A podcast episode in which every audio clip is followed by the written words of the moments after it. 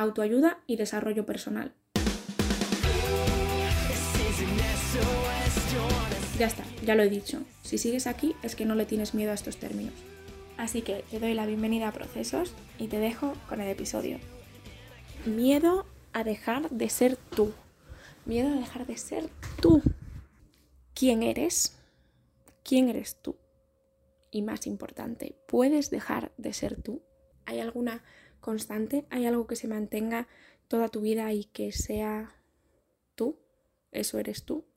El caso, no sé si os pasa, a mí me pasa a veces, que tengo miedo a cambiar, a dejar de ser yo, a decir, oye, ¿y si de repente me trabajo más emocionalmente, me trabajo más espiritualmente, mm, tengo más amor propio? Bueno, todo hacia el progreso y la mejora personal, el desarrollo personal, y si de repente pierdo mi humor, y si de repente ya no soy una persona súper activa y soy como súper calmada y, callada, y como que me da miedo, porque claro, para mí, Micaela, yo soy una persona alegre, extrovertida, evidentemente tengo mis momentos, porque luego siempre lo digo, que tengo una parte que es pues eso, más vergonzosa, más tal, pero bueno, supongo que como todos, ¿no? Tenemos mm, los dos polos en ciertas medidas.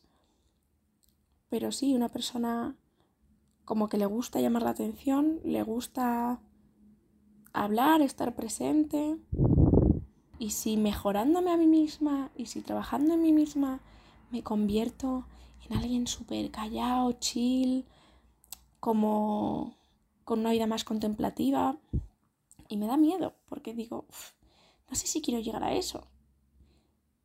No sé si te habrá pasado este pensamiento o algo similar.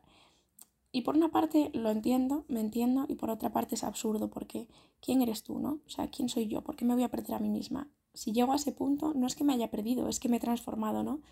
O sea, pues Micaela no siempre tiene que ser, ni va a ser igual toda la vida como es ahora, con 24 años. Igual, pues dentro de uno, dentro de dos, dentro de cinco, dentro de diez, soy completamente diferente y seguiré siendo yo.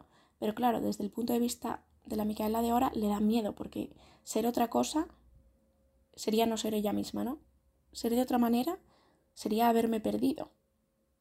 Eso es lo que tengo, o sea, lo que mi cabeza imagina. Pero en realidad no es perder nada, no es haberme perdido. Es haber cambiado, haberme transformado, haber adaptado pues otro estilo de vida, llámalo X. Y en este caso concreto estoy poniendo ejemplos de mejora, quiero decir, de si cambias para una mejor vida, para un mejor estilo de vida, para una mayor felicidad, si el cambio, sea cual sea, va de la mano con eso y trae de la mano eso, ¿qué más da? O sea, yo me lo digo a mí misma, ¿qué más da si ahora de repente te conviertes en un monje tibetano?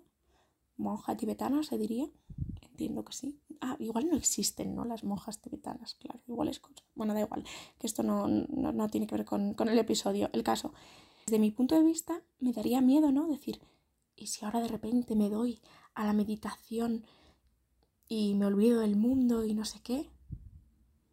Que para empezar, ni medito, o sea que imagínate mi cabeza en qué escenario se puede poner. Y digo, bueno, Micaela, pero si en ese escenario, si en ese casual, sin esa casuística, tú estuvieras feliz, ¿qué más da? O sea, ¿qué más da que piense la Micaela de ahora de esa nueva Micaela que sería feliz? Absurdo. Voy a poner un ejemplo del día a día. Por ejemplo, me lo invento, ¿vale? A Micaela mm, de ahora, de 24 años, le encanta mm, tocar la guitarra, le flipa, es algo que hace mm, pues cada vez que puede, todos los días. Y le da miedo, claro, que algún día lo que le haga feliz es ir a pescar, porque ella tiene en su cabeza como, joder, ¿cómo va a pescar? ¿Sabes? ¿Cómo va a pasar de tocar la guitarra, que es algo ahí guay, no sé qué, a pescar? ¿Sabes? Y claro, le tengo miedo a eso, al cambio.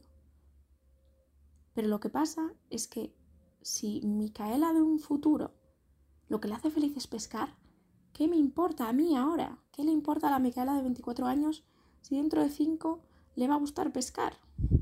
¿Me explico? Como que es absurdo tener miedo de cambiar. Entiendo de dónde nace este miedo, que es como, hostia, ¿cómo vas a dejar de ser tú, no? ¿Cómo vas a dejar de hacer las cosas que te gustan, no? Porque nos identificamos con eso.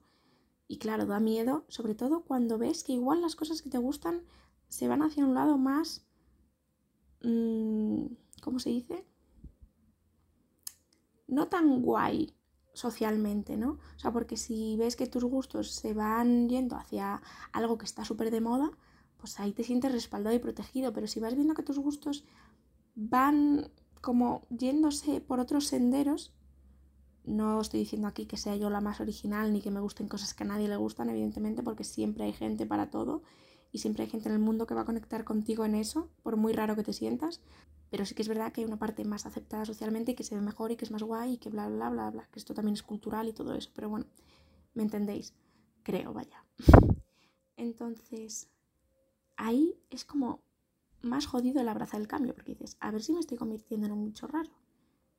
Y aunque para ti o para los demás te lo estés convirtiendo, te estés convirtiendo o te veas así, que, que aparte es una percepción, porque lo es, porque para otra persona igual ser bicho raro, o sea, lo que tú consideras ser bicho raro, que igual me lo invento, es pescar, para otra persona es lo más guay del mundo, entonces, percepciones, ¿no? Pero aunque te estés convirtiendo en eso, en X, llámalo X, si te hace más feliz, ¿qué más da? ¿Por qué le tienes miedo a algo que te va a hacer más feliz? ¿Por qué le tienes miedo? Me estoy refiriendo a mí, y a quien se identifique, evidentemente. Pero sí, es como, tía, o sea, deja de intentar como quedar bien, ¿no? Al final es una cosa de quedar bien a ojos de los demás. Y hasta aquí el episodio de hoy. Espero que te haya inspirado, que te haya servido de algo y nos escuchamos en el próximo episodio. Un besito.